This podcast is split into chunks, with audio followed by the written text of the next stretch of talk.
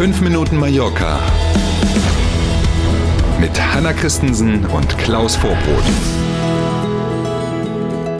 Neuer Monat und heute ist sogar Feiertag auf den Balearen. Heute am 1. März, allerdings vor 40 Jahren, nämlich 1983, sind die Balearen eigene autonome Region hier in Spanien geworden. Und eigentlich wird heute groß gefeiert, aber eben auch nur eigentlich. Wir erklären Ihnen jetzt in fünf Minuten Mallorca, warum nur eigentlich. Schönen guten Morgen.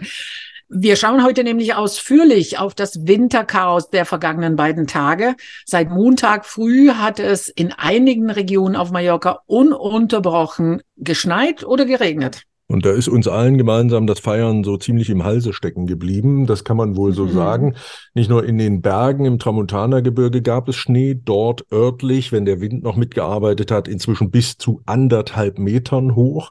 Ähm, nein, auch im flachen Land. Hanna hatte es ja Montag schon gesagt, Schneefallgrenze 200 Meter, also auch in und um Manacor zum Beispiel oder in Sineo und drumrum. Wir haben Bilder gesehen aus Petra und sogar an der Cala Santani liegt, beziehungsweise mhm. lag Schnee und es hat teilweise wirklich heftig geschneit. Aber egal, ob es Schnee oder Regen war, auch das in Unmengen tatsächlich. Beim Regen teilweise bis zu 170 Liter Regen auf einen Quadratmeter. Mhm. Besonders betroffen von den heftigen Regenfällen der Osten, der Nordosten und der Norden der Insel. Und dazu kam dann auch noch Wind, 120 Stundenkilometer. Teilweise Bäume sind umgestürzt und haben dadurch noch zusätzliche Behinderungen verursacht. Das war dann teilweise viel zu viel Wasser für die Torrentes, also die Kanäle, die das Wasser abtransportieren sollten.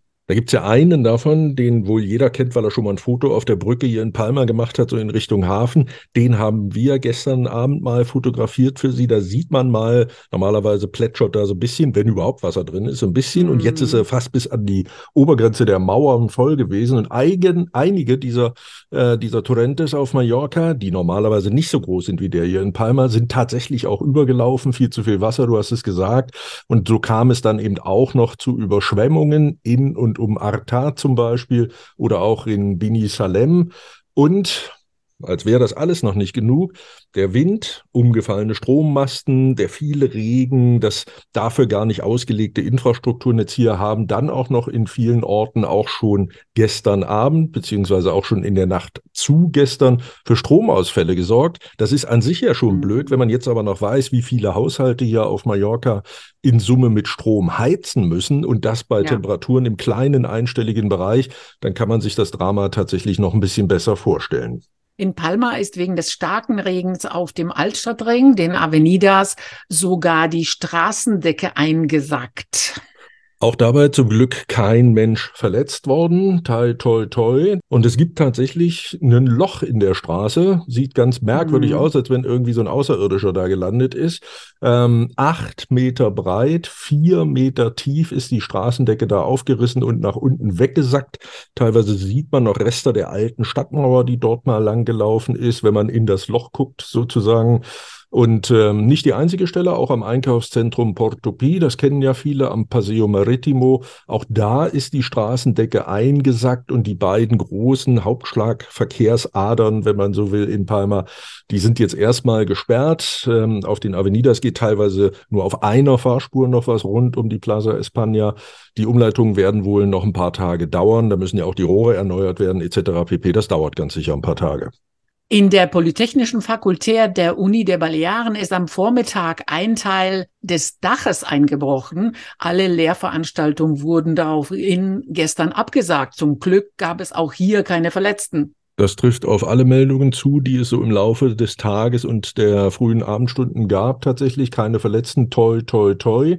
Die Regierung hatte ja übrigens gestern früh so eine Art Krisenstab auch gebildet und aufgerufen, dass man möglichst auf Fahrten mit dem Auto verzichten soll, weil natürlich auch viele mm. Straßen gesperrt sind und dass man am besten, wenn man nicht unbedingt raus muss, sowieso zu Hause bleiben sollte.